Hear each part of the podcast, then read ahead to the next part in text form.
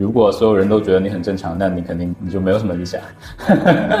对，因为你的理想肯定是大家都能想到的东西，那它就不是一个真正的理想，或者说它对人类理想的总量就没有增量。我觉得接下来会有两个大的 milestone，一个是这个真正的统一的世界模型，它能统一各种不同的模态，就是一个真正的 scalable 和 general 的 architecture。第二个就是能在没有人类数据输入的情况下，能够 AI 持续进化。Sara 这一次相对于去年的 ChatGPT 来说，哪一个 milestone 更重大？我觉得现在有点像是 GPT 三点五吧，它也是一个阶跃式的提升。但同时，它的模型也还是比较小，所以可能可预见的会有更大的模型。如果你拿到的钱是最后一笔钱，你会怎么用这笔钱？我我希望这永远不会发生，因为我们未来还需要很多钱。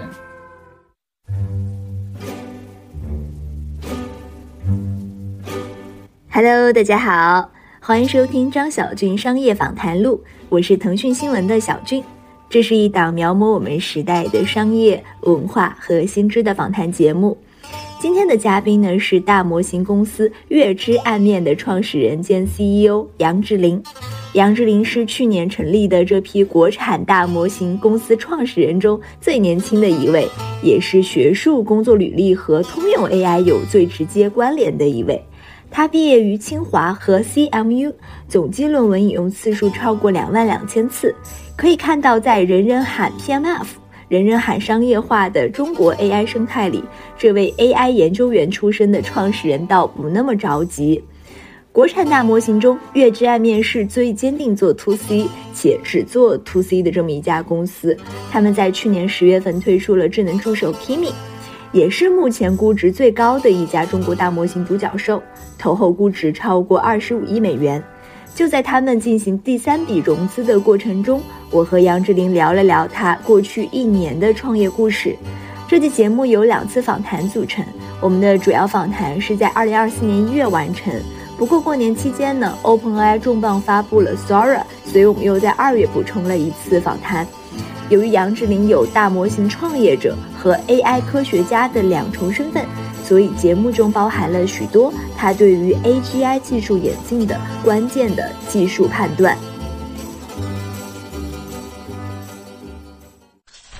最近你的状态怎么样啊？忙吗？有多忙？忙啊，事情很多啊，因为各种各样的事儿嘛。但我觉得还是一个蛮好的状态。从前年开始吧，前年年底就是一个很兴奋的状态，可能直到今天仍然是吧。就有点感受是说，你一个产业的开端有巨大的想象空间，有点像开车在路上，前面有很多这种雪山这种感觉，但是你不知道里面是什么，对吧？你在一步一步往前走，每天都是很嗨的。你们办公室门口为什么放一架钢琴？就是白做的钢琴，上面还有一张 Pink Floyd 的专辑，我都。不知道谁放上去的，这两天还还没来得及问。对，哦，还不是你自己放的。好像最近是不知道谁，我我是前两天来突然看到。创投行业提到你，经常会说创始人很聪明，有技术号召力，团队里有很多技术明星。所以就是开始聊创业之前，我能不能先跟你聊聊你的学术背景啊？这样你能帮大家更好的了解你。可以啊。是九几的呀？九二。然后是一一级本科。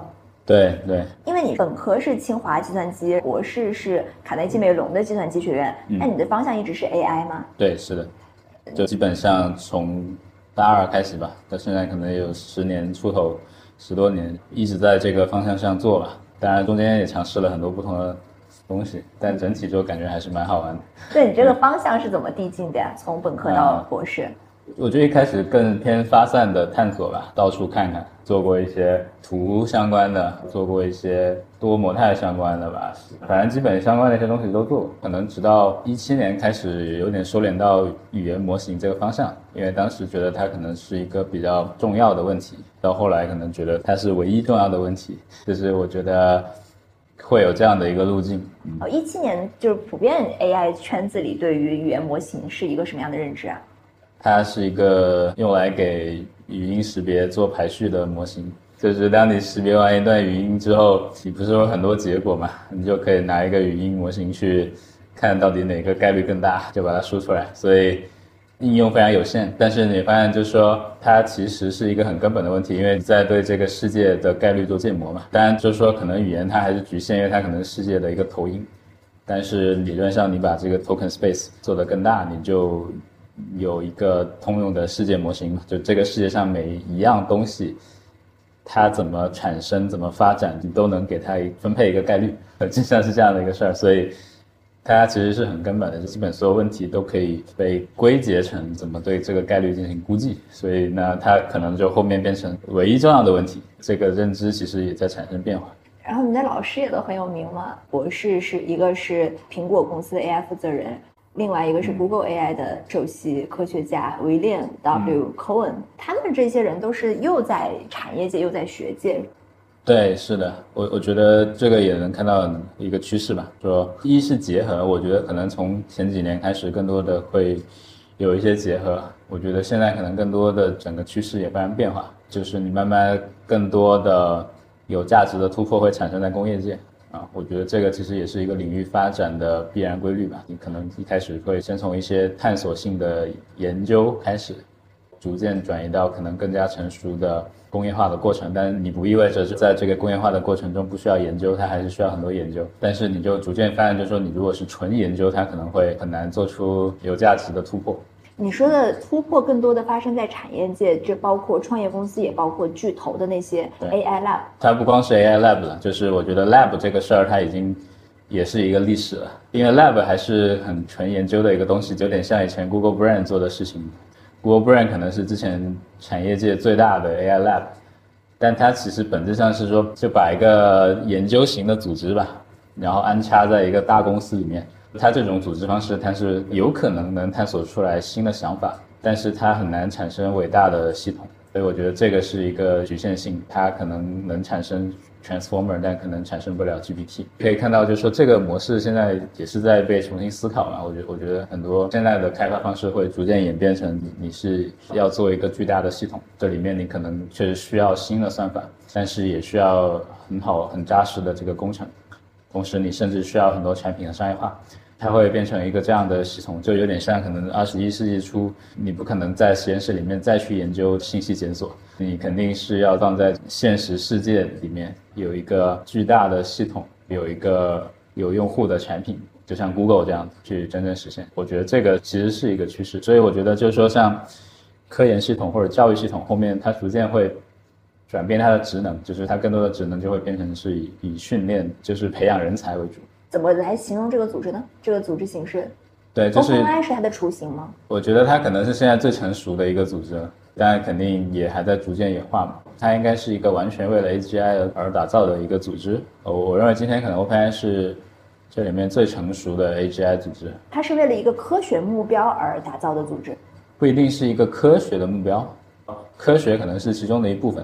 但是我想强调，它不是纯科学。它其实是科学和和工程和商业的结合，我觉得它还是得是一个商业化的组织，还是得是一个商业化的这种，它应该是个公司，不是个研究院。但是这个公司它有可能是一个从零到一去建造的，因为 AGI 需要新的组织方式，我觉得这个是核心。我觉得很核心的一个特点就是它应该是个登月计划，它应该是个 moonshot，它有很多自顶向下的规划，但是在这个规划的中间，你又要去能够有创新的空间。因为你并不是所有技术都已经确定，就是说，在一个 top down 的框架下面有一些 bottom up 的元素，我觉得这个可能是很重要的。那这个东西其实就是说，本来是不存在这样的组织的，组织本质上你是要去适配技术嘛，因为技术决定了你的生产方式，它的必须要匹配，如果你不匹配，它就没法有效的去产出。所以我们相信，就是这个东西它大概率是需要去重新去设计。所以我们今天也在迭代的过程中去找到一个更好的方式，来让。合适的人能做合适的事情。我们重新说一下，之所以要做这个突破，是因为现有的组织形式都无法满足。现有的就包括是学校里、高校里，也包括大厂里的某些部门。为什么这些不能满足？纯研究的方式肯定不行嘛。同时，你的开发方式也发生了变化。我觉得是两点：一点就是你的生产方式它跟互联网不一样；第二点，它会从一个纯研究的东西变成一个研究、工程、产品、商业相结合的东西。对，这个是为什么你需要一个新的比如说，Sam 当时有一种选择是加入微软去做微软的那个 AI 的一个非常 senior 的 team 的 leader。他做这件事情，他接了这个 offer 和他在 OpenAI 做 CEO 的这件事情本质差别是什么？嗯，你需要在一个旧的文化里面产生一个新的组织的难度是很大的，而且他的目标可能就不是 AGI 了。如果是在微软，就很难。所以你的目标是 AGI，是。你是一心想做中国的 OpenAI，可以这么类比。不大准确，我们不想做中国的什么什么东西，我们也不一定想做 OpenAI。我觉得首先，真正的 AGI 肯定是全球化的，就是我觉得不存在一个由于市场的保护机制导致你只能做某一个 regional market 的的 AGI 公司。我我认为长期不不存在。起步于中国的，觉得可能作为一个短期的策略是可以，但是你最终必然是需要做全球化。我觉得全球化跟 AGI 跟你有一个很大用户量的产品，这三个东西有可能最终是应该是说，可能都是必要条件，不存在一个 regional 的 AGI 公司。我觉得，我觉得 OpenAI 值得学习的是他们的这种技术理想主义，因为其实你如果去看一七一八年的时候，那个时候其实 OpenAI 的风评是很差，很多人要找工作啊什么，就因为我觉得我们这个圈子里的人的选项其实。一般可能会考虑像呃，Google 这样的地方啊，但是那个时候其实我觉得 OpenAI 其实基本上所有人都觉得是疯子，对吧？就很多人跟伊利亚聊完之后，像是这个人肯定是疯了嘛，我肯定或者说觉得他太自以为是了，觉得这个东西反正不是疯就是骗子，反正就完全不靠谱的感觉。但是我觉得这个正是一种技术理想主义。如果所有人都觉得你很正常，那你肯定你就没有什么理想，对，因为你的理想肯定是大家都能想到的东西，那它就不是一个真正的理想，或者说它对人类理想的总量就没有增量。我觉得这个是很值得学习的一个点，所以他们可以从很早的阶段就开始去做投入，去找到一个非共识，然后在这个非共识上找到了 AI 现在唯一真正的 work 的基本原理啊，first principle。通过 Next Token Prediction 去 scale，就这个是唯一一个现在能 work 的东西。我觉得这是他们巨大的 contribution，也是巨大我们需要学习的地方。但是我还是觉得说，可能会有比 OpenAI 更伟大的公司存在。一个真正伟大的公司，它应该是能够结合这种技术理想主义，并且更用一个伟大的产品去跟所有的用户去共创。我觉得 AGI 最终会是一个跟所有用户一起 co work、一起合作产生的一个东西。它不光只是个技术的问题，它也需要一些一定程度上你能够去有一些这种功利主义的追求，有一些现实的追求，最终是要在这两个东西之间能够完美的结合起来。我认为它这是下一代可能最伟大的公司会需要具备的两个特质，所以我觉得这个可能是我觉得是我们需要去突破的东西。技术、产品、商业都要有。对。回到刚才说的那个导师的问题啊，你从你非常有名的导师上分别学到什么？我觉得我学习到最多的是 Google 的时候，我们一八年底开始做基于 Transformer 的语言模型。我觉得最大的一个 learning 从无限的雕花中把自己释放出来是是一个很关键的事儿。你应该看到什么是一个大的方向，你应该看到大的梯度，或者这样类比，就当你眼前有十条路，对吧？可能你一般人考虑的是，我走这条路的时候，可能前面有有个行人，我要怎么刹车？我这考虑都都是短期的细节。但其实你这十条路里面，到底选哪一条，可能其实是最重要的事情。我觉得这个领域在之前其实会有这样的问题，就是说，你可能关注的点不对。比如说你在一个只有一两百万个 token 的数据集上，然后去看。你的这个 perplexity 怎么能够降得更低？你的 loss 怎么能够降得更低？怎么能够提升它的准确率？那你就会陷入无限的雕花。当时会有人发明很多很诡异的 architecture，发明很多很诡异的做正则化的方式，这些都是雕花的技巧。你你经过这种雕花之后，你发现可能在这个数据集上它变好了，但是可能没有看到问题的本质。问题的本质其实在于说要去分析现在这个领域缺少的是啥，它的第一性原理是什么。比如说 scaling law 为什么它能成为第一性原理？就是你只要能找到一个结构，满足两个条件，一个是它足够通用，第二个是它可规模化。通用的意思就是你能把所有问题放到这个框架里面去建模；可规模化的意思就是说，只要你往里面投入足够多的算力，它就能变好。就这个东西，它就是一个很底层的东西。那我觉得这个是其实我在 Google 学到的一个思维。如果你这个东西能够被一个更底层的东西解释，那你就不应该在上层去做过度的雕花。假设 scaling law 你成立的，对吧？就当时有一句很重要的话，其实我是很认同的，就是说，如果你能用 scale 解决的问题，你就不要用新的算法去解决它。对你新的算法，你最大的价值可能是让它怎么更好的 scale。我我觉得这个是很重要的。所以，就当你把自己从很多雕花的事情里面释放出来之后，我觉得就可以看到更多。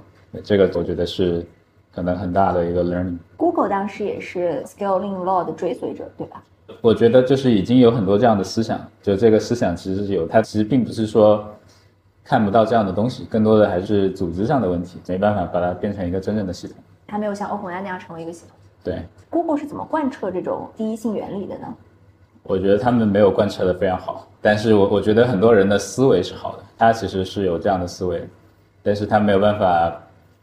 把它组织起来，把它变成一个真正的 moonshot，就是它可能是更多的是我这里有五个人在追求我的第一性原理，那里有五个人在追求他们的第一性原理，这是。但是不是这个组织的第一性原理的？对，这个组织好像没有一个 slogan。对，没有一个 top down 的东西。你在 Google 是工作吗？对，就是我在那实习了很长一段时间。就是还是在读博期间。对，是的。我注意到你读博期间，你做了好多事儿啊！你履历上可以呈现的就已经有很多了。比如说，你一八年作为第一作者与图灵奖得主杨乐坤合作发表论文，又与图灵奖另一位得主 Ushia Benjil 也是合作发表论文。这些学术上的合作是怎么产生的呢？而且他们都不是你的导师。大多数理解，可能你你的合作对象大概率会是导师。也没有这个限制吧？我觉得其实学术界还是很 open，我觉得大家都是很 open，所以。只要你有好的想法、有意义的问题，我我认为这个都还好。我我觉得其实合作也是很重要。很多时候，两个脑子或者 n 个脑子能做出来东西，确实会比一个脑子更多。这个是我观察到很多很很有意思的现象。有可能这些在就开发 AGI 的时候也是可以用的。发现 AI 有有很重要的一个技巧叫 ensemble，我觉得本质上是在做一样的事情。当你有很多有 diverse 的观点，然后在这里面可以去碰撞出来很多新的东西。我觉得我们当时去做那个 Hotpot QA，包括去做一些 learning 相关的东西，我觉得其实都受到了这种合作的有很很大的收益吧。所以你是有一个 idea 去问他们是否感兴趣？对，那差不多是这个过程吧。而且你都是第一作者。对。嗯，就是怎么作为一个博士生和这些图灵奖得主在一起，让他们感兴趣且自己是第一作者，非常好奇。可能就是运气比较好吧，这很常见吗？这应该不常见。我觉得这是因为大家其实都很 open 吧，也还是算一个正常的事情。在学术上搞定学术大佬和在融资中搞定资本大佬哪个更难？两个相似点是什么？我觉得搞定呃不是一个好的词吧，就它是两个不一样的东西嘛。但我觉得可能背后本质都是合作，合作就是在这里面能双赢吧，因为我觉得双赢是合作的前提。需要能够给别人提供独特的价值。嗯，怎么让他们信任你？嗯，你觉得你的天赋是什么？也没有什么天赋，就是就是努力干活。然后你一九年与谷歌 GMU 联合发表那个深度学习和自然处理语言的模型 XLNet，它也是基于 Transformer，对吧？你在做这个的时候就已经非常坚定要走这条路线了吗？是的，当时很明显能看到像有 Scaling Law 有语言模型嘛。所以这个也是我们在这个方向上的一个小的尝试吧。就是你一直是这个方向的。对，说像 pre-training 这个东西，我们确实是开始的比较早，可能从一九年开始吧。包括到后面，我觉得其实这几年也一直在探索各种不同的 pre-training 应该怎么做。在 ChatGPT 爆发之前，这个方向的状态是什么样子？是只有一部分人相信，可能有一小部分人吧。我觉得可能我们是其中的算少数的对这个东西有一些信仰的人，所以其实也很早，我们到处去找一些合作，去布道，去想方设法创造条件训练大模型吧。那当然每个领域都会有这样的一个过程吧。所以我们像之前做的这些事情，我觉得对我们现在来讲也是很多，有很多 learning，有很多可以去借鉴的东西。ChatGPT 大爆发的时候，你当时在干嘛呀？我当时其实就是在筹备现在这个东西嘛，去找人啊，一方面就是说去组建团队嘛，另一方面就是去碰撞一些新的认知。你那时候就筹备了，在二二年底吧？对，其实二二年底就开始筹备，然后二三年年初就开始拿到这个 funding。那大爆发的时候，你当时什么反应呢？就 ChatGPT 出来的那一晚，肯定还是很激动的，因为这个是我们很关注的一个方向嘛。因为你如果放到三五年前，你就放到二一年，这个事情它可能都是很不可思议的。比如说你让他写一段代码，什么李白的古诗去注释什么这种高阶的推理能力，我认为在之前是很难做到，所以我觉得还是一个很激动的心情啊。我当时就预感就是说，可能这个市场会发生很多变量，一方面是资本的变量。一方面是人才的变量，因为这两个其实是你去做 AI 的核心的生产要素。哦那如果这些变量成立，我们就有可能正儿八经的又搞一个公司来真的做这个事儿。因为我觉得之前更多的还是说你用各种方式，它并不是一个真正为了这个东西而做的组织。但我觉得如果这个东西效果很好，那它应该是会产生这些变量，你一个。真正为 AGI 搭建的组织从零到一去做，我觉得就它可能会存在这样的可能性。我觉得这个是可能当时的一个很大的一个顿悟吧，就突然觉得哎，好像这事儿可以做，但有可能可以 check 一些之前没有 check 的 box。你之前在美国的时候跟那个 Sam 和 Elia 有接触吗？没有。所以是在 ChatGPT 出来的时候，你意识到可能就是在外面成立一家独立的公司去追求 AGI 是一个更 make sense 的方式。对，独立的公司这个事情，我一直都觉得很 make sense。但是这个事情它需要一些变量，不是说你想做马上就能做嘛，它得有，还是我刚说的两个生产要素要齐全。啊，你是说 ChatGPT 让这个变量出现了？对，是的。因为资本开始非常的热捧这个方向。对，它本质上是起到一个教育市场的作用，还是要 ride the wave 嘛，大势所趋嘛，我我觉得这个是很重要的。所以你是先有了创业的想法，ChatGPT 出现了，更坚定的这个想法。我一直觉得是需要一个这样的公司，但是更多的是在看。到底什么时候时机能更加成熟？那你决定要出来做这样的一家公司以后，你做了哪些事情呢？你怎么去凑齐这些生产要素，包括资本和人才？还是一个比较曲折的过程吧，因为它是本质上就是说这个事情它的扩散它需要一些时间的，说 timing 是很重要，好吧？因为可能有的人可能知道的早的人可能知道的晚，有的人可能一开始怀疑，到后来变成震惊，到后来变成相信。总会有这样的过程，就要去找人找钱嘛。我觉得这两个事情，一个跟 timing 结合的很紧的事儿。举个例子，像我们当时二月份嘛，二月份开始很集中的去做第一轮融资。其实这个窗口，我我觉得其实是比较短的。如果说你比如 delay 到四月份去做第一轮，我认为基本上已经没有机会了。对，但就说你如果是十二月份或者一月份去做，你也没有机会，因为当时还有 COVID，还有 whatever 一堆。各种大家还没反应过来，所以其实真正的窗口就是一个月。对，国内其实是二月份爆了，前年十一月份的时候是还没有什么反应。所以真正其实窗口就是一个月。我当时在美国有一个晚上，我就做了一个精确的计算，算完就说我觉得至少我们要在几个月内拿到一亿美元。当时市场上还有很多人没有开始，你其实是很难预测的。就当时很多人觉得你这个可能不一定能融到这么多钱，但是后来其实证明，就是说实际上是可以，而且甚至可以比这个还更多。我觉得这里面就是会有一个 navigate 的过程。总结下来，我觉得就是说，可能 timing 还是确实很重要吧。一方面是融资，一方面也是招人，因为发现人才市场也开始有很多流动，大家其实会开始受到这个东西的。启发可能觉得，哎，这个有可能是接下来十年唯一值得做的事情。这个判断其实很多人大概在三月份或者四月份的时候开始有这样的一个 realization。还是你要在正确的时间吧，因为你要在这个时间去积极的触达对的人。当然，因为我们离这个圈子本身比较近，所以可能也会也会有一些优势。这个是很关键的，因为比如说，如果是前两年，我认为人才的聚集度就不会有这么高。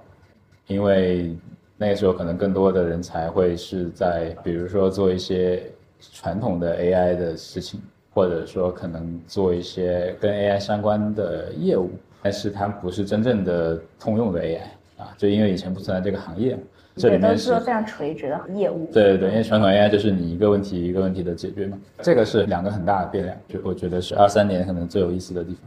你在美国那一晚是在哪儿算了一笔账？怎么算的呀？算一下，你对应多少 flops，要多少 training cost inference，然后多少用户量这些东西，可以一定的计算。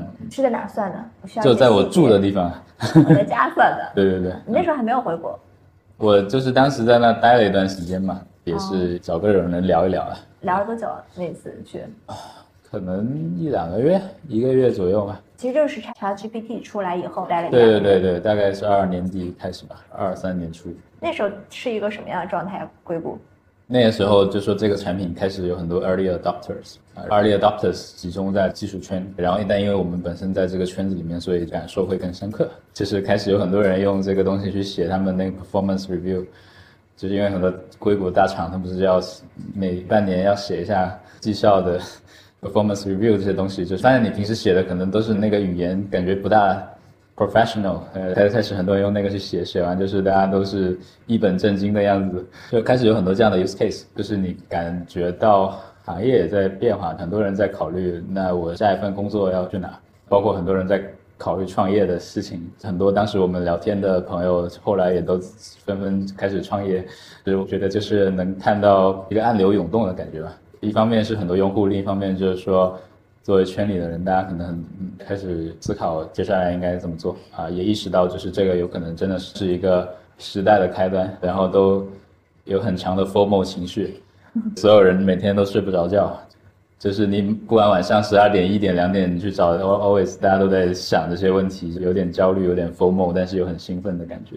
你是那天算到几点？算了一亿美金出来？计算的过程 大概不用算很久，但是算完我也不能跟太多人说，因为说了也没有人觉得这事儿可以做嘛。就是也是一步一步去达成这个目标的过程。对。你是在那个氛围中决定了你回来就要开始融资？其实在美国就开始了，当时就开始弄了。二月份的时候应该，对。美国找到投资人了吗？当然也有一些是远程的嘛，还是国内的。当然我们做的肯定很多是以国内的为主吧。你二月份的是那叫天使轮吗？你们这个行业的融资已经超乎了大家对于 融资轮资的认知了。对，那也是第一轮吧。好，第一轮融了一亿美金。第一轮还没有，但是后来是肯定超过这个数。融资轮次能跟我讲一下吗？一共两轮吧，但我们现在在做第三了，可能很快。融资规模，我们现在官方的口径接近近二十亿人民币，两轮加起来近二十亿人民币。对对对，但我们现在也在做新的了，可能我觉得这个数没有那么重要，因为它很快就会被刷新。反正就是三轮了，那前两轮都是上半年融的吗？到下半年吧，下半年基本第二轮弄完。因为有人跟我说，说下半年已经没有人投这个行业了，他们说的是假的，对吧？还是有，但你确实能看到一些情绪的变化，但这个肯定不是说没人投，至少目前看起来吧，市场上的这个投资意向还是蛮多的。二月份是融资的窗口期，三四月份是招人的窗口期，差不多。你在二月份的时候达成了第一轮融资，三四月份把团队差不多建起了。差不多，对。嗯，你在团队上是怎么思考的？因为我觉得你很在意这个组织的搭建。我觉得招人肯定是这里面核心的核心嘛。如果没有人，他这个都谈不上组织。你就是用上你最高超的管理技巧，他也没用，因为你人不对的话，你是管不了的。这个人肯定是很重要的一个因素。我们其实在这里面，我我觉得其实思路也发生一些变化，因为这个世界上的 AGI 人才是非常有限的。说你真正有这方面经验的人是很少，所以我们一开始其实更专注的是说直接找这种对口的 genius。我觉得这个是我们最早期的这种画像，这个事实证明也非常成功，因为就我们可以去利用这个东西，比如说你就之前确实有这种对模型去动手术的能力，你有这种训练超大规模的直接的经验，你就可以很快的做出来。就后来的。包括我们的这个 PB 的产品啊，发布中间，其实我觉得整体的资本效率和人组织的效率是非常高的。花了多少钱？资本效率？其实没多少钱，可能是一个挺小的数啊。这样相比于很多其他的花费，花小钱办大事儿。你们其实也在很长一段时间就三四十个人的状态。现在多少人？现在可能八十。那还是相对是少的。对我们刻意就是说，还是去追求人才密度。我们是不大希望有太多的人，现在更多的还是说你怎么能用最少人、用最高的效率、用正确的方式。就像 Google，它现在好几千人在干这个事儿，它如果把它砍成一百人、五十人，我觉得它可能很快就成功。这这个是最早期我们关注的东西吧，还是要追求上限。你的上限是说公司的上限是人的上限决定的嘛？对，所以我们招很多这种 genius，我认为它的上限很高。到后面我们就开始去补习更多维度的人，产品运营侧的人。可能就有更多的 leader 型的人才，还有很多这种 animal，你是可以把事情做得非常非常极致的人。我觉得我们在很多象限上做了很多的补充，所以可能现在会是一个更加完整、更加有韧性、更加能打仗的一个团队。Genius 占比多少？每个人多多少少都是吧，只是说我们可能会考虑更多的维度，它不是一个非零即一的嘛，我们我们需要让这个事情更综合。卡的问题你是怎么解决的？这个曲折吗？就中间其实会有很多 back and forth，因为这个市场是在动态的变化，所以呢，你会有一段时间好像就很紧张啊，有一段时间其实你发现就是供应会变好，在里面就每天可能都要去调一调，就根据今天的市场情况，要看一下你的策略要不要做什么调整。所以我觉得中间其实其实是很考验这种快速的应对的能力啊。不过好消息就是说，其实最近我觉得整个市场上的这个供应都好了非常多了，所以我个人判断就是说，接下来大概率卡的事情它不会成为一个很大的瓶颈，至少在接下来可能一到两年的时间。它的这个动态因素是受什么变化？就会有 geopolitical 的原因，比如说像那个 executive order，然后也包括就是说，因为生产它本身有一些批次嘛，就是你有一个东西，比如说生产出来，然后开始交付了，那你市场上的供应就会好很多。那也包括也说到这个市场情绪的变化，可能我们观察到已经有很多人开始，很多公司已经开始在退卡了，因为他发现他可能也不一定要自己去训这个模型，所以很多市场情绪和大家的决策发生变化，你的供求关系也会发生变化。所以这些东西它都是很综合的，甚至最夸张，我觉得有一段时间其实可能每天都在变的。今天可能一台机器价格是两百六，明天可能变成三百四了，但你可能过两天又跌回来，所以它是一个很动态变化的过程。所以是要对这个事情是很密切的去关注、去调整你的策略。哪段时间是变动特别大的？可能两三个月前吧，那个时候是可能变动比较大的。现在我觉得相对稳定很多，供给市场上我觉得开始出现非常非常多的供给。哎，这个有意思。除了资本和人，你还做了什么关键的决定吗？在上半年，那就是要做什么事情嘛。我始终认为这个是我们这类公司一个很大的优势。我们在最高层面的决策是有技术 vision 的，这个事情我觉得是我们最大的一个优势。比如我们其实之前像做这个，比如说 long context 啊，去做这个技术的时候，其实我我认为就是说，它其实需要你对未来是有判断，你要知道它什么东西是根本的，可能是接下来的方向，也有可能你解决了这些问题之后，很多现在的问题又不存在，这还是第一性原理。我刚刚讲的，我就是去雕花的过程，其实就是这样。我觉得这个是一个。很重要的事情，但你如果只是专注雕花的话，其实你就很难做。你只能看到就是说，哦，OpenAI 已经做了这个事儿，OK，我就看怎么把它已经做出来的事情做出来。但是你比如说像我们去做这种长文本的无损压缩能力，在这 Kimi 里面去做这样的一些能力之后，你就发现产品上的体验它是很独特。就比如今天你去读英语的这个文献，它能很好的帮助你理解，并且真的是。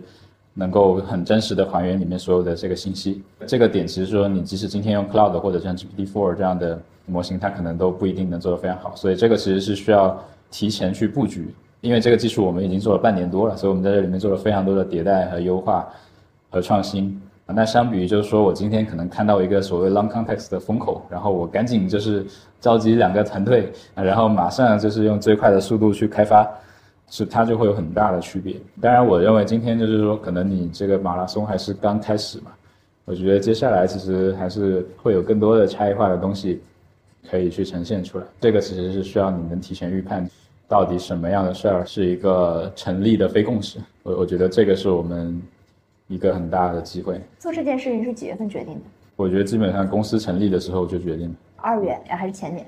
是二三月份吧，二三月份就决定要做这件事情，所以这个技术做了半年，下半年推出，我这么理解对吧？差不多，对。为什么第一件事是做长文本呢？因为它很本质，就是说登月第一步，这样理解，它是呃新的计算机的一个内存嘛，因为你老的计算机的内存其实就是在过去的几十年里面可能涨了好几个数量级，我觉得一样的事情肯定是会发生在新计算机上。它能解决很多现在的问题，比如说现在你的多模态的架构里面可能还需要 tokenizer，但是当你有一个足够真正无损压缩的 long context 之后，你就不需要了，因为你就可以把原始信号弄进去。所以再进一步讲，它其实是你把这个新的计算范式变得更通用的一个基础。比如说，你看旧的计算机，就你可以用零一去表示所有的事情，所有的东西都可以被数字化。数字化就是把它变成一个零一的过程。但今天就说你这个新计算机可能还不行，它实际上还没有那么通用，没有那么通用是因为你的 context sense 不够，很多情况下。所以我觉得一是它是解决这个通用的问题，就是你们最后变成一个通用的世界模型，你是需要 run context 的。然后我觉得第二点是能够做到真正的个性化，因为我觉得 AI 最终最核心的价值实际是一个个性化的互动，就是它的最核心的价值落脚点是在个性化上，它会比上一代的这些推荐引擎更加个性化，就是 AGI 这个事儿。但它个性化的过程不是通过微调实现的。它不是说我去微调一个模型，今天专门为你调一个模型，它不是这种感觉，而是说它应该能够去支持一个很长的 context。这个 context 它就比如说你跟这个机器的所有的历史，它可能都是这个 context。这个 context 本质上就是它定义了一种个性化的过程，而且是无法被复刻的。而且它会是更直接的，因为它是这种直接的对话，这种对话它会产生非常多显示的这个信息。所以如果你从这几个点去想的话，你会发现它其实是一个非常本质的技术。接下来它的可扩展空间是什么？有多大？非常大，就是那这个技术是你们解决，但是别人没有解决，对吧？我们的无损压缩就在长文本上面的这种无损压缩的性能现在是最好的，但是还有很大的空间。这里面有两方面，一方面就是说你本身这个窗口的提升，这个窗口的提升它还会有很长的路要走，所以这个是一个方面。所以你可能接下来还会有几个数量级。我认为第二个就是说，你不能只提升窗口，你不能只看一个数字，不能今天我是说我是几百万还是多少亿的窗口，它是没有意义的。你要能看看它在这个窗口下面能够实现的推理能力，能够实现的这种。Faithfulness 的能力，instruction following 的能力，因为它是相结合的，就不应该变成一个只追求单一指标的东西。它应该是一个有这个指标，但是同时你也需要很强的能力。我认为这两个维度都会持续的提升，而且有非常大的空间在当前的这种情况下。我刚说的这两个方向，你你如果做好了，它就能做非常多的不同的事情，它可能就可以 follow 一个。几万字的 instruction，这个 instruction 本身它可能就会定义出来很多不同的 agent，它是可以去做到高度的个性化的。你们做这件事情和追赶 GPT 四技术，他们是可复用的吗？它是一件事儿吗？我觉得还不是，它更多的是个升维，它是一个新的维度，它是可能是一个 GPT four 没有的维度。因为很多人都说国内的这几家大模型公司。做的事情都是差不多的。去年追赶 GPT 三点五，今年就是追赶上 GPT 四。你认可这种说法吗？我觉得综合能力的提升肯定是一个很关键的目标，所以我觉得这个说法在一定程度上它也是对的，在于说你本身要提升综合能力嘛，在你是是后发的情况下呢，肯定是一个追赶的过程。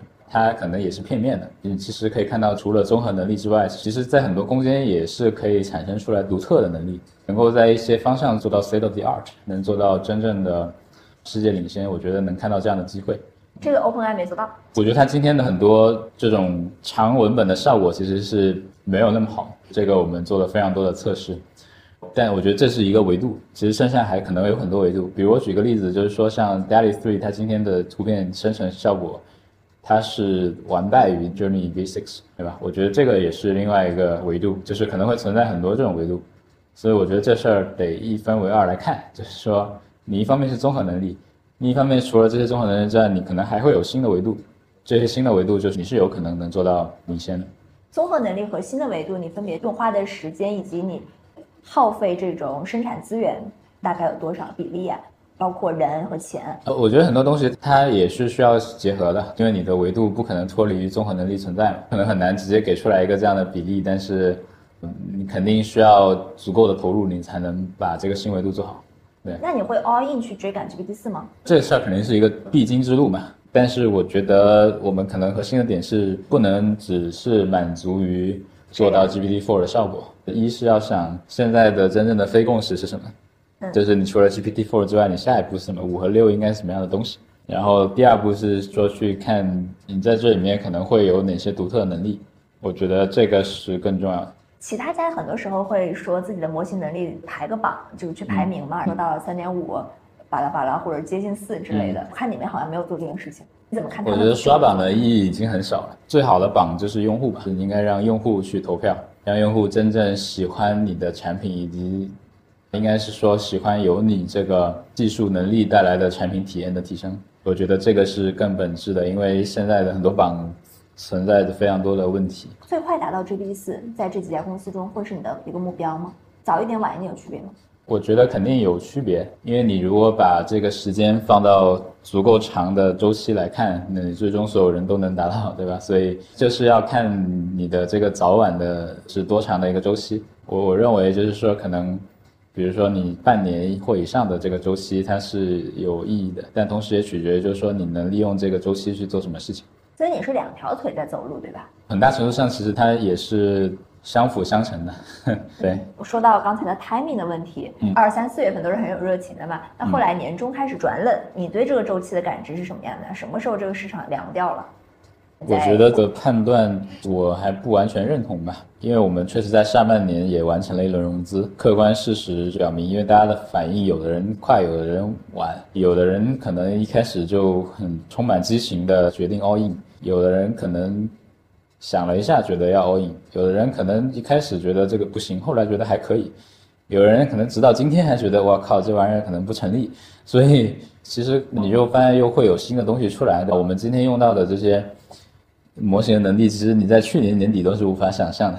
去年就可能很多人都已经忘了一开始那个 ChatGPT 是什么样的用户体验。那个时候你觉得很惊喜，但它还有很多很多很低级的问题。今天可能已经少了很多。所以我觉得本身这个领域的动态发展，你也可以看到有很越来越多的 AI 公司的用户量和 revenue 一直在上升。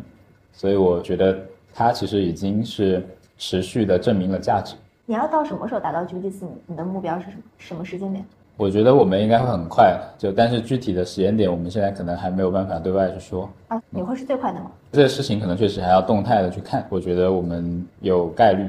那你觉得去年上半年和下半年对于你来说的不同的感受是什么？其实我觉得没有什么太大的变化，很多外部的环境。变量肯定是存在，刚刚说的卡呀、这个钱啊、人啊这些东西，它肯定一直在变。核心还是回到第一性原理吧，就是怎么给用户提供一个更好的产品。那这个产品背后需要做什么，能让它变得更好？最后就是回归到思考这一个很简单的问题，再把它拆解成你要做的事情。我们要持续的去做这个事儿，用对的方式去做这个事儿。就最终其实还是我们要更 user driven，你真正是满足用户的需求。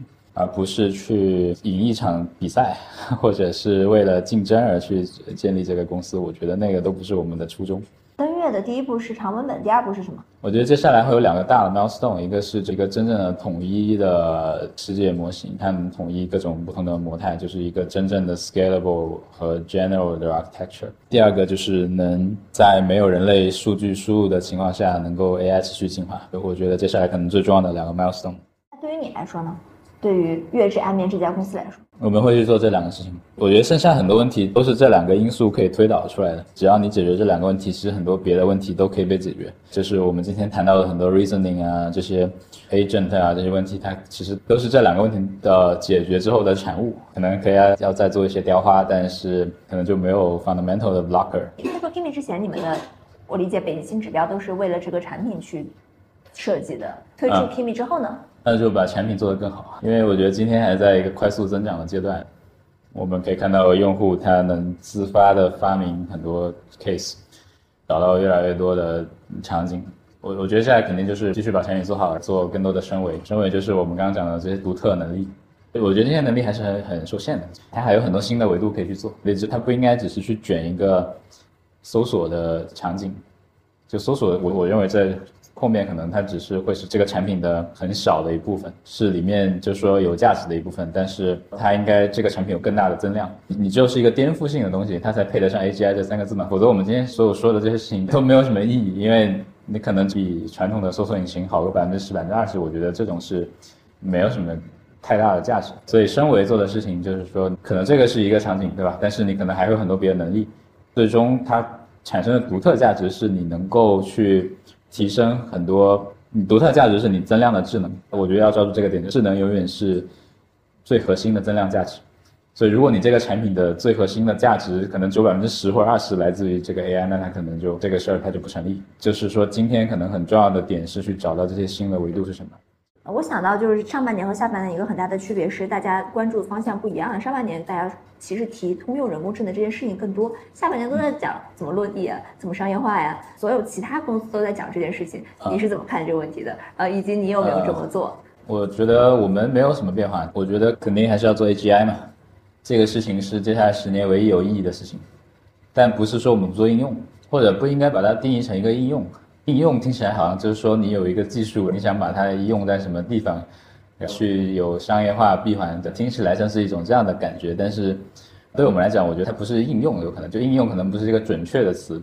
实际我觉得更准确的词就是说，它跟 AGI 应该是一个相辅相成的关系。就它本身是你实现 AGI 的一个手段，也是实现 AGI 的一个目的。就是它不光只是目的，因为你说应用好像听起来是是个目的的，我是为了让它有用嘛。在商业社会有，应用和商业化就是他们的目的啊。对大多数情况是这样的逻辑。但它其实际也是个手段。在你的思维里，还是个手段。但既是手段，也是目的。所以我刚刚说，其实你是要 combine 这个两种东西方的哲学嘛？你要赚钱，你还是有理想。我觉得这两个东西它其实是确实相辅相成的。因为今天用户可能帮我们发现很多我们可能从来没有考虑过的场景，他拿这个东西去筛选简历。而且筛选的还挺准，最后可能跟他真的人工去面试之后得到的结果是差不多的。那这个东西其实就是说你在设计这个产品的过程中，其实你是从来没有想过，我们都没有优化过这个场景，但那就是天然的 work。这个过程其实你发现用户其实可以给你很多新的输入，而且输入反过来就你又可以让这个模型变得更好。有一个很好的阵地，说像比如像 Mid Journey 今天它为什么效果这么好？我觉得本质上是它在用户这一端去做了 scaling。就用户的 scaling 跟 model scaling 本身这两个事情可能是需要。同时去做，但是就是说，你如果只关注应用，不关注模型能力迭代本身，你不关注 AGI 了，那我觉得空间也很有限。它不是说不成立，你可能会存在一些商业上成立的东西。比如我举个例子，就假设你今天能找到一个场景，从零到一的是一个相对可行的，用现在的技术能力情况下，而且增量价值巨大，同时从一到 n 的空间可能又没那么大。那这种场景我觉得是 OK 的啊。我举个例子，就像今天 Journey 可能就是这样的，或者你去做一个什么文案生成啊，就相对简单一点的任务，但是你从一到一效果又很明显，因为你之前从来做不了，你之前的技术都做不了。那这种其实它是存在这种只关注应用的机会，但是我认为最大的机会可能不在这儿。最大的即使就是你的目的，假设你是商业化，你是不可能脱离 AGI 去思考这个事情。现在只做应用，可能过了一年，你发现。就被碾压了，直接降维打击了。你可以偷偷把它的底层模型换一个。那你这个就不可能做的比它更大。所以 AGI 还是基础，就是在一切的变量里面，技术是这个时代唯一新的变量。就是说，回到第一性原理来讲，它肯定是一个核心，也是基于这个，我们其实可以推导出来，就你超级应用肯定是需要你有最强的能力，技术能力的。对，没有技术能力去找超级能力是不可能的。我觉得是不可能的。它可以用开源的模型，不行吗？因为开源是落后于闭源。哎，这也是个事实。这会不会是短暂的呀？目前看起来好像不是。为什么开源追不上闭源？因为开源的开发方式跟以前不一样了。以前是所有人都可以 contribute 到开源里面，现在你开源本质还是一个中心化，它就需要资源的，需要人才的聚集，你需要资本的聚集，那最后它就是闭源更好，它就会是一个 consolidation。然后另外一个角度，你也可以这样理解：，如果我今天有一个很领先的模型，我还开源出来，那我大概率是不合理的，就是因为你本身是一个 consolidation 的过程嘛。我昨天采访朱啸虎，他有一个观点，因为他只投应用，他觉得核心重要的就是 AIGC 的 PMF，那么他觉得你十个人找不到这个 PMF，你投一百个人也找不到，所以和人数和成本没有关系，不要去砸钱，说你要砸钱做大模型做 AI，这是不可能的，关键是找不找得到 PMF。做 PMF 也不用烧钱，因为成本不高。他说就拿 Llama 训练两三个月就足够了。你怎么看他的这个观点？真正的就是 AGI 的上限是远高于我们现在看到的一切东西，所以我认为还是得用一个长期的想法。就是我我觉得 AI 不是说我在接下来一两年找到什么 PMF，而是我接下来十年到二十年能够如何改变这个世界。它是两种不同的思维。我觉得我们是坚定的长期主义者。我觉得就是说，你你当你有真正的 AGI 或者真正更强的智能之后，就今天所有的一些东西都会被改写。PMF 固然是重要，但是就是说，如果是着急的去找一个 PMF，你很有可能最后发现又被降维打击了。因为降维打击这个事情也发生过很多次。比如说像以前可能很多人在这里面去做很多这种对话系统，就客服系统、对话系统做那个 slot filling 这些东西，对吧？也有一些规模还不错的公司。但是全是降维打击了，因为就是不会有人再用那种技术了，你技术已经发生了巨大的变化，就是以前这些东西都没法用，而且今天还在这个变化的过程中，因为你还有越来越长的 context，还有越来越强的 instruction following 能力，所以你去定制一个客服系统的难度会越来越低，准确率会越来越高。所以我觉得这是一个百分之百的降维打击。所以我们这可能是更坚定的这种长期主义者。当然，就说在里面，这可能就需要有一些长期和短期的平衡。你可以看到，就是说比如从三点五到四，它其实已经解锁了很多应用。从四在四点五再到五，我我我认为就是它大概率还是会持续解锁更多，甚至是指数型的应用。所谓的这个场景摩尔定律，你能用的场景数量会随着时间指数型的上升。我觉得这个还是会接下来可能很重要的一个趋势。所以我们肯定也需要在这里面可能边提升模型能力，边去。找到更多的场景，比如说，就像我们今天 Kimi 这个产品在做的事情，我觉得需要一个这样的平衡。但是，最终的新陈代谢肯定是需要真正有长期主义的人，他愿意跟用户一起去长期的迭代，能够真正去探索下一个阶段产品会长什么样。我我觉得今天去下结论可能确实太早。你怎么对抗国内的这种焦虑情绪呢？他们所谓的可能你如果没有做出能兑现投资人预期的落地和场景和产品。那你怎么融下一笔钱呢？他们有很强这种焦虑，其他人。呃，所以我觉得就是一个长短期的平衡吧。第二，就说你这个投资人的选择可能也很重要，可能最后需要去结合这两个点。因为我像我刚刚说的，你也不是说你这个东西没有用，如果完全没有用户、没有收入，我觉得肯定是不行。它其实是一个螺旋嘛，也看你这个投入多少是分配在短期的东西上，多少分配在长期的事情上。那我想说的是，你长期一定不能没有，长期如果。你的能力没有得到更多的发展，你就会错过整个时代。所以就是你要在你能活下去的情况下去追求一个长期的东西。我觉得现在是核心是这样的。你认可那个王宏伟说的双轮驱动吗？我觉得这是个好问题。我觉得一定程度上是这个逻辑，但就是说你真正在这里面怎么去做，我觉得是可能会有很大的区别。是不是能够真的去做一些？有概率的非共识，我认为这个它是需要你的组织真的是以这个为使命，而且是这样去运行的才有可能。我理解他们说的非双轮驱动，其实很着急的要去找到那个新的应用场景，因为觉得没有那个应用场景的话，就不知道技术何以落地。就这个还是 model scaling 和 user scaling 之间的区别，或者能不能说这是学院派和这个他们这种？我们不是学院派，学院派不 work，对，学院派绝对不 work。做 to C 是一个从第一天就做的决定，不是中间想了很久才做的决定。对，我觉得是第一天。你很焦虑吗？你这过去一年？我觉得更多还是兴奋，还是很激动，因为这个事情我想了非常久嘛。我我觉得我们是可能最早想去探索月之暗面的人。你今天发现你真的是在造一个火箭。你每天在讨论往这个火箭里面加什么燃料，它跑得更快，怎么样不让它炸了？你做的有概率的非共识，什么叫有概率的非共识？解释一下。用你的先验去判断这个方向嘛，可能有一些方向它其实是有可行性的，它应该不是说已经，比如说 OpenAI 已经做出来的东西，因为 OpenAI 已经有的东西，大家所有人都会去 copy 它，那就是说那它就不是一个非共识嘛，它是一个共识。但这个世界上大多数的情况下。可能大多数人还是只是会去做一个，说已经能看到原来这个东西能做成这样，这个东西它就不是非共识。所以，我我觉得找到这些点是最重要的。我们现在其实也是在往这些方向去走。我总结一下，你做的许多的有概率的非共识的决定，一个是做了 to C 的产品。一个是做了长文本，我觉得这些算是我们很早就想清楚的东西吧。但其实还有更多，就是说可能还在过程中。我们希望尽快能跟大家见面。对于落地这个问题，你是不焦虑的，对吧？就看你怎么定义落地。落地也有不同的阶段，比如说你有用户马上找到场景。我觉得今天已经有很多场景。我们今天也能看，比如说 ChatGPT，它有周活有上亿的周活。你说它没有场景是不可能做到这样的周活的。国内的产品都没有。对，国内的产品，我我觉得其实我们已经能看到很多场景。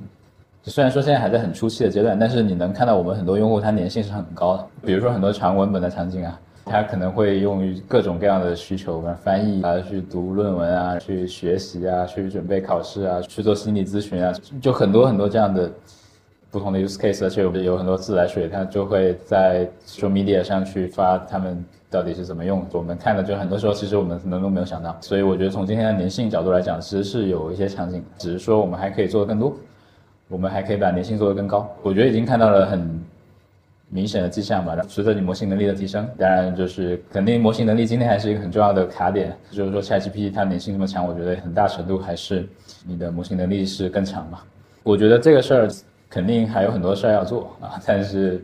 今天也有很多积极的信号，至少在美国市场你能看到很多新的入口，用户量很大的产品，包括实打实的产生用户的价值。当然，我认同就是说今天可能是一个很早期的阶段，你可能还会有新的场景是会随着新的技术的发展被解锁的。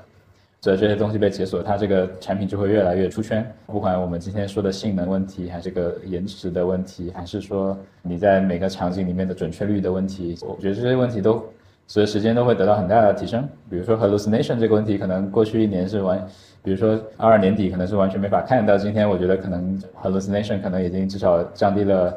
数量级的降低，我觉得这些其实都是能看到，我觉得是一致的。就是说，你找 PMF 或者找更多场景提升用户粘性的过程，就是你能力提升的过程，它应该是统一的。过去一年，你说了一个词儿是曲折，曲折体现在哪些地方呢？它这个事儿就说你也不可能一帆风顺吧？我觉得中间肯定很多节点，外部的变量也很多，所以很多事情它都是动态变化的过程。所以像我们刚刚讲的资本、人才、卡、产品研发、技术这些东西，我觉得肯定都是有高光时刻，也有一些可能有一些困难要克服的。遇到的挫折有什么呀？就很多，比如说你产品或者说技术的研发，它就不可能一帆风顺嘛。你有东西可能它试了就不 work，就包括就是卡这个事情，那肯定也是前后做了很多调整嘛。就是因为它一直在变嘛，价格一直在变，那可能你策略也一直在变，你到底是在哪个地方去从什么渠道，你是买还是租，这这个过程肯定是就有很多这种不同的选择。过去一年，你如果用几个形容词来形容，形容词或者比喻来形容一下你的。对状态的感觉，你会怎么说？创业这一年，登月，然后现在可能走了第一步，造了一个火箭的原型啊，点火试飞，然后可能积累了一个团队，弄清楚了一些原料的配方，三号还能看到一个 PMF 的雏形，我觉得可能就是这样的一个状态。也有人形容是过山车，你有这种感受吗？非常颠簸。对，也是，但我觉得其实也还好，比我想象中的还很多事情，其实反而。有点像是在预料之内的，比如说我们年初的时候很多预测，其实就我们的模型能力能做到什么程度，我们的 long context 能做到什么程度，我们的团队和融资和卡能做到什么程度，我我觉得其实最后你看结果的话，反而很多是符合或者超过预期的。对，所以就说虽然过程肯定你有一些波动，但是呢，就大的规律没有变嘛。超出你预期的一件事是什么呢？好，我们比预期可能更快的做到了三点五的水平。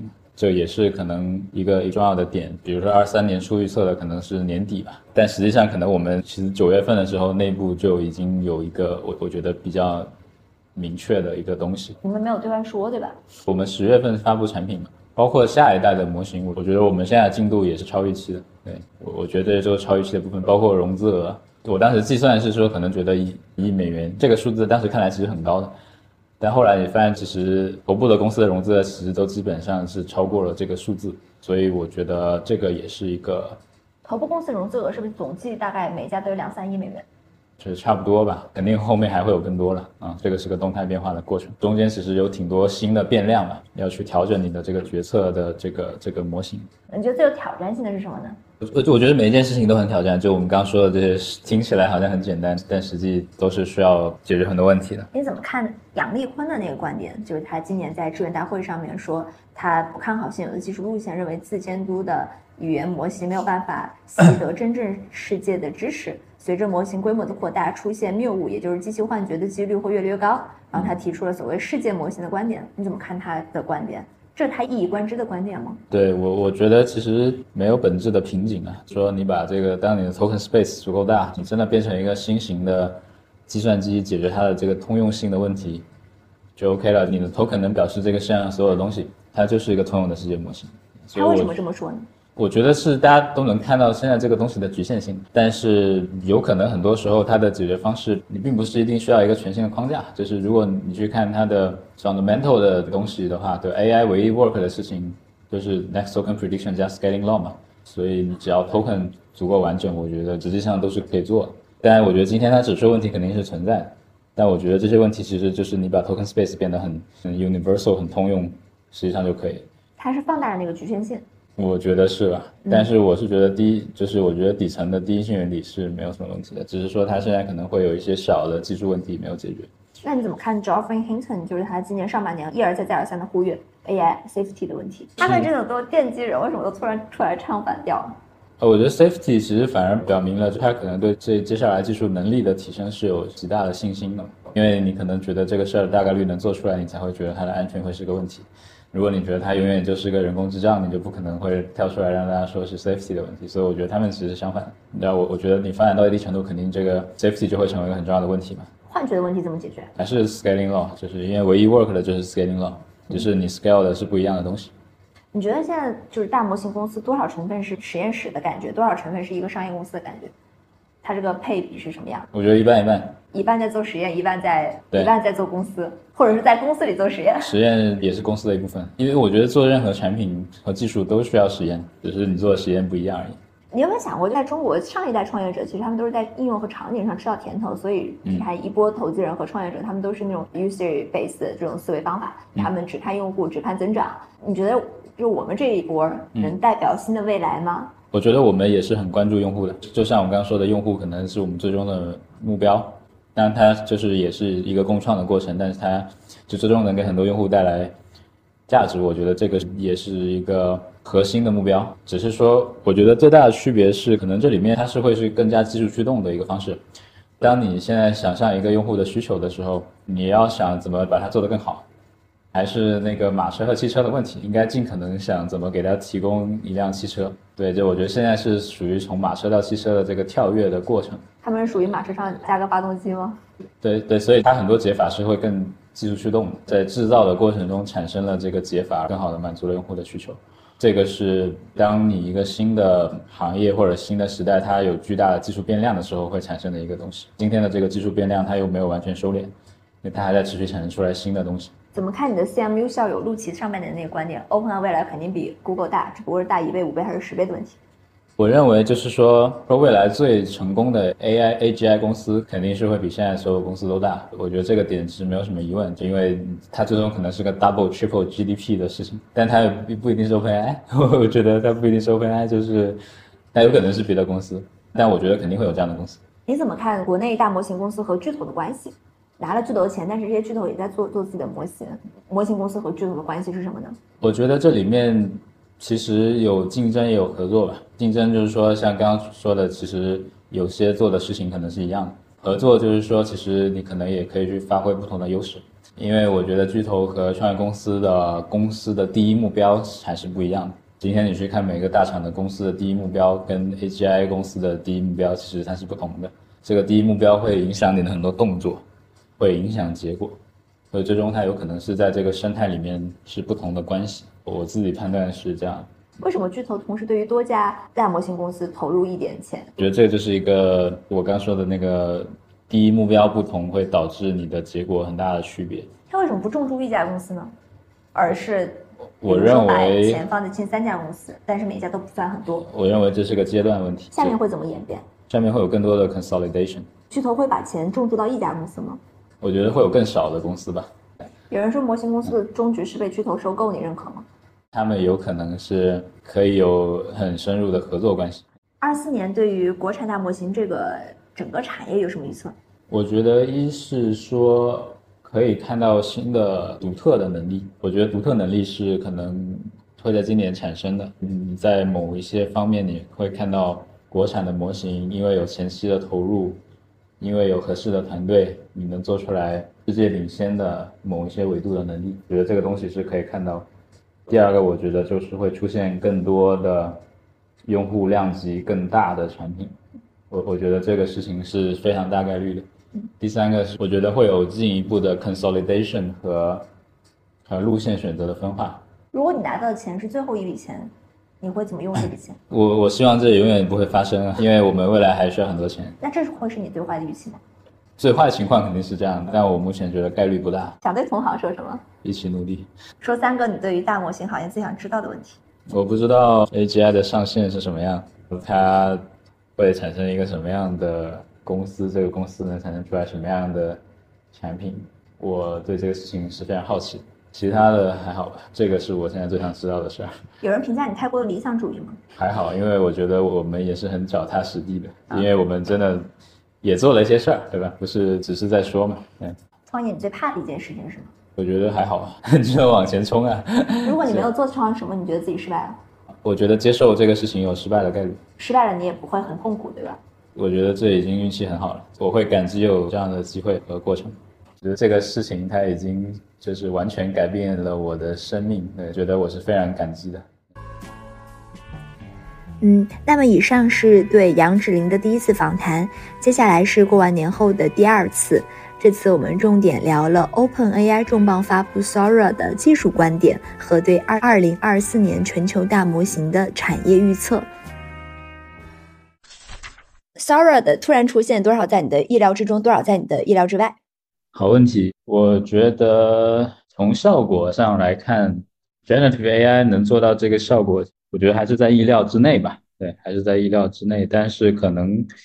比较意外的是时间吧，就是说这个时间可能比之前预估的要更早一些。嗯，这个我觉得也反映了现在这个 AI 的。发展确实还是很快的，因为有很多这个 scaling 的红利没有被完全吃下来吧。去年业界就是说，二零二四年大模型一定会卷多模态的叙事，视频的生成效果会像二零二三年纹身图一样迅速提升，所以在这方面 Sora 是在意料之内的，但是它又比想象中来得快。那 Sora 它的能力是超出符合还是低于你的预期啊？能力上就是可能解决了很多之前。比较难的一些问题吧，比如说能够在一个比较长的时间窗口内保持这生成的这个一致性，我觉得这个可能是很关键的一个点。我认为这个是个巨大的提升。它对于全球产业格局来说意义是什么？二零二四年的大模型会有哪些新的叙事？我我觉得有可能就是说几个比较大的价值，一个是说短期的应用价值吧，肯定可以在生产环节能够去。进一步的去提升效率。当然，我觉得更期待的就是说，在目前这个能力的基础上，肯定还会有很多延展，包括跟其他的模态相结合，因为它本身其实是对这个世界去进行建模嘛。嗯，那有有了这个知识的话，其实会对现有的这个文本，呃，是一个呃非常好的补充。在这个基础上，不管是说在 agent，还是说在跟物理世界的连接方面吧，我觉得应该可以有蛮多新的这个空间和机会。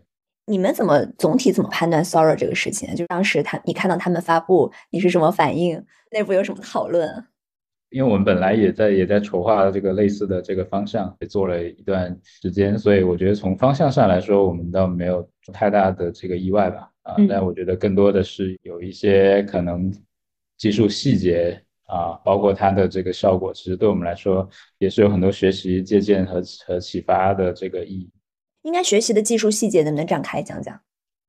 呃，对，但很多他也没有说完全讲清楚哈，就是 他其实可能讲了一些大致的东西，可能会有一些比较关键的细节吧。那这个肯定是需要。从它的这个效果，或者就是从一些这个已有的信息再去做一些判断吧，包括也结合我们之前的一些实验，至少就说对我们来讲，其实是说可能在这个开发过程中会加上了更多的数据点嘛，有更多的这个数据输入。嗯，哎，之前视频生成相对于文字生成来说，它的主要瓶颈有哪些？这次可以看到 OpenAI 可能找到了哪些解决方案呢？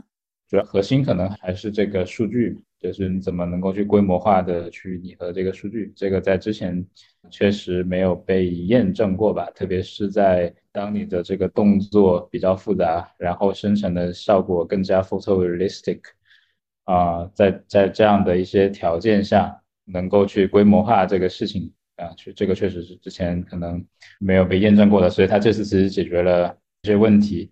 啊，当然剩下可能也没有完全解决啊。呃，就比如说我我们之前一直在说的，就是需要一个统一的 architecture。就是我我觉得 DIT 今天这个 architecture 可能仍然不是一个非常通用的东西啊。就是它可能可以在呃单纯就是说对于视觉信号的 marginal probability 去进行建模，它可能可以做得非常好。但是怎么能够泛化成一个通用的？新计算机，我觉得肯定还是需要一个更 unified 的 architecture 吧。这个东西，我觉得可能也还是会有空间。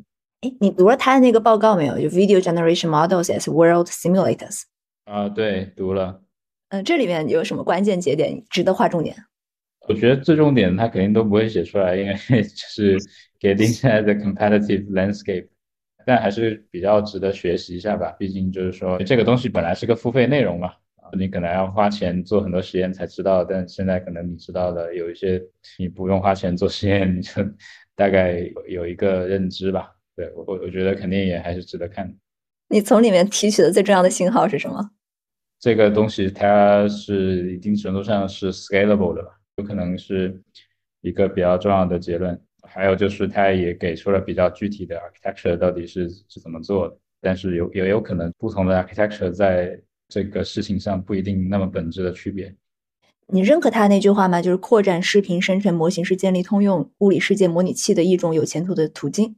对这个我我其实非常认同，就是本质上这两个东西它优化了同一个目标函数，这这个我觉得。其实没有什么太大的疑问。那你怎么看？就是杨立坤他又跳出来，就是反对生成式 AI，他是嫉妒吗？你怎么看他这次的观点？嗯，他说，呃，通过生成像素对世界进行建模是一种浪费，并且注定会失败。生成恰好适用于文本，因为文本是离散的，具有有限数量的符号。在这种情况下，处理预测的不确定性很容易。处理高维度连续感官输入中的预测不确定性是非常棘手的。怎么看他的观点？还有他是嫉妒吗？对，就是我，我觉得每个人可能有自己的观点嘛。我现在觉得其实没有本质的区别。你通过对视频的编辑概率去进行建模嘛，啊，本质上是在做无损压缩，所以其实跟跟语言模型这个 next token prediction 没有本质的区别。只要你压缩的足够好，它就可以把这个世界里面可以被解释的东西去进行解释。啊，对。但同时，我我觉得可能也有很重要的一个还没做的事情，就是说它怎么跟已有的已经被压缩的能力去结合起来，其实我觉得可以理解成有两种啊不同的压缩，一种是说你去压缩这个原始的世界，这个是现在这个视频模型在做的事情啊，另外一种就是你去压缩人类产生的行为，因为人类产生的行为经过了人的大脑，这个东西是现在这个世界上唯一能产生智能的东西啊，所以你可以认为视频模型它是在做第一种。啊，文本的模型是在做第二种，当然视频模型也一定程度上包含了第二种，因为里面也会有一些人创造出来的视频，包含了很多创作者的这个智能。对，所以它最终可能会是一个 mix，就是你需要通过这两种方式去从不同的角度进行学习，但是最终对呃智能的增长可能都是有帮助的。所以我觉得生成有可能并不是目的，它它本质上是只是在在压缩这个函数，然后如果你压缩足够好，那么你最后生成的效果就会很好。那反过来，如果你这个模型本身没有办法生成，那它是不是也也存在可能说能把它压缩的非常好？哦，我觉得这点可能是存疑吧，就有可能生成非常好是压缩非常好的一个必要条件。嗯，Sara 这一次相对于。去年的 ChatGPT 来说，它它们两个是什么样的不一样的 milestone 吗？哪一个 milestone 更重大？呃，我觉得都很重要。对，我觉得现在有点像是 GPT 三点五吧，它也是一个阶跃式的提升啊。然后，但同时它的模型也还是比较小，所以可能可预见的会有更大的模型。然后，就这个是个确定性的效果提升。但是，呃，也有人说，他们觉得对于做多模态来说，可能 Google Gemini 的突破更重要一些。你认同吗？就他们这两个的做法有什么不一样？Gemini 其实是去 follow Four V 的这个路线嘛，然后是把这个理解也放进去了。我觉得肯定都很重要，就最终需要把这些东西都放在同一个模型里面，这个是现在还没有解决的问题。为什么放在同一个模型里面难啊？因为大家还不知道怎么做，就是还不存在一个。被验证过的 architecture，如果 Sara 加 GPT 可能会产生什么？就 Sara 马上可以用到视频的生产的过程中，然后但是如果你能跟语言模型结合起来，你就有可能去打通这个物理世界。对，就是你能打通数字世界和物理世界，你也可以去更加端到端的完完成更多的任务，因为因为现在你对这个世界的建模会比之前更好。本身它也也是可以用来提升你的对于多模态输入的理解能力，你最后可能就是在不同的模态之间可以去做比较多的切换。所以我觉得总结下来就是说，因为你对这个世界的理解更好了，你可以在这个数字世界里面做更加端到端的任务，嗯，同时甚至能够去架起一座桥梁，去连接到物理世界里面去完成一些物理世界里的任务。极端一点想象会出现什么？嗯就有可能可以去完成一些需要物理世界才能完成的任务。我觉得这个是个起点。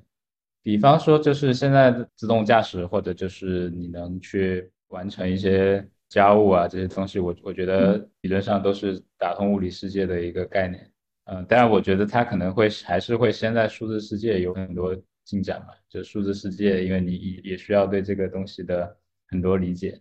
数字世界的突破可能是基本上是确定的了，但是它也还是潜在有这种公网物理的可能。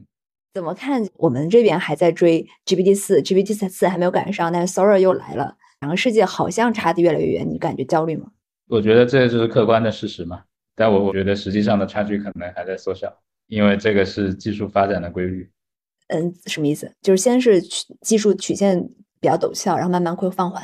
我觉得是的，我倒没有觉得这个很意外，因为 OpenAI 它一直在做下一代的模型嘛。但就说这这个客观上的差距肯定会持续存在一段时间，嗯啊，甚至包括在国内，我觉得不同公司之间的差距也会持续存在一段时间，因为现在就是一个技术爆发期嘛。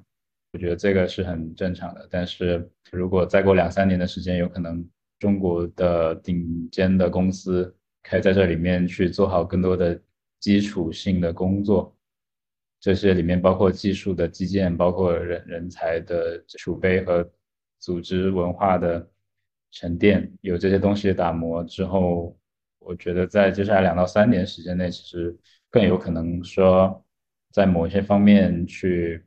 有领先的可能性吧，对，但我觉我觉得这个事情就是需要一定的耐心嘛。中美最终有没有可能形成的是完全不一样的 AI 科技的生态啊？生态有可能不一样啊。如果你是说从产品和商业化的角度来讲，但是我觉得如果是从技术的角度来说，通用能力可能不会说是完全不同的技术路线。我我觉得大概率还是一样的技术路线。因为它这个东西就是通用的嘛，你很难说通用跟通用之间有什么区别，所以我觉得基础的能力通用能力肯定差不多。但是呢，因为你 AGI 的空间很大，所以在这这个基础上，肯定不同的模型会有会有一些特色啊，在通用能力的基础上去有差异化，我觉得这个是更可能发生。嗯，你们对多模态是怎么规划的？呃，这个我们一直在做，也做了比较长时间，这个本身就是个确定性的方向。OK，所以 Sora 的出现其实没有改变你的什么认知，它反而是加强人的认知。对方向判断上来说，没有太大的变化。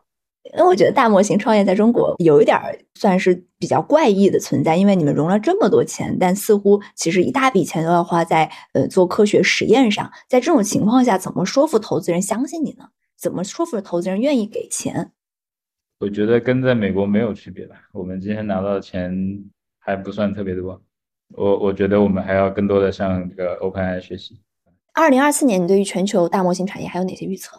就我觉得今年肯定还会有更多的这个 capability 出现，但我觉得格局上可能不会跟今天有太大的差别啊。就是 top 的这几个可能还是会领先，然后我觉得最值得期待的可能还是会有哪些新的 capability 会出现。我觉得现在才刚开始，可能就今年肯定还会有更多。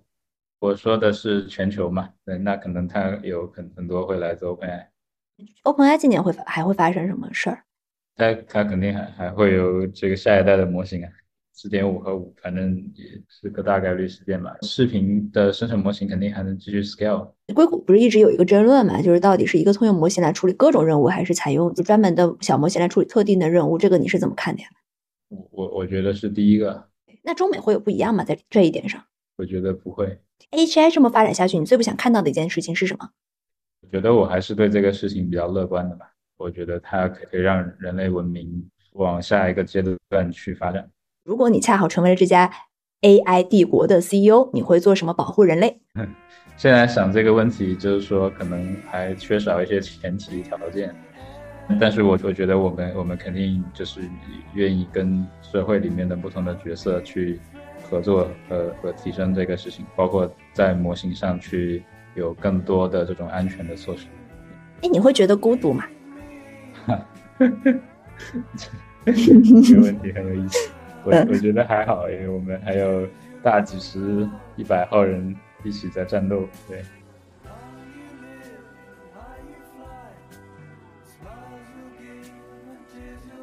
好啦，这期节目就是这样。如果你喜欢我的节目，欢迎前往苹果 Podcast、腾讯新闻、小宇宙、喜马拉雅、QQ 音乐订阅张小俊商业访谈录。如果你有其他想邀请的嘉宾、想听的内容，或者你有任何想探讨的话题，都欢迎各位听众朋友们在评论区里留言。那我们下集再见，拜拜。